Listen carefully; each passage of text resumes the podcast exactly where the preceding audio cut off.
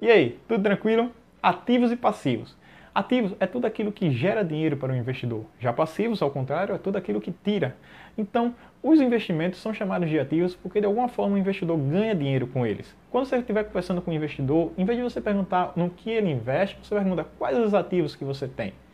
Entendeu? Então, as ações, que é o mais famoso, é apenas uma gota no meio do oceano.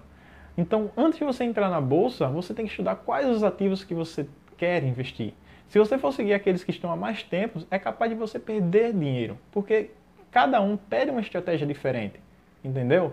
Então, antes de entrar, faça sua reserva de emergência, porque ela pede pouco dinheiro, ela tem uma oscilação muito pouca e você vai se acostumando com o mercado financeiro. Faça sua reserva de emergência, tenha proteção antes de entrar no mundo da bolsa de valores, certo? Meu nome é Felipe e esse foi o Finanças em um Minuto de hoje.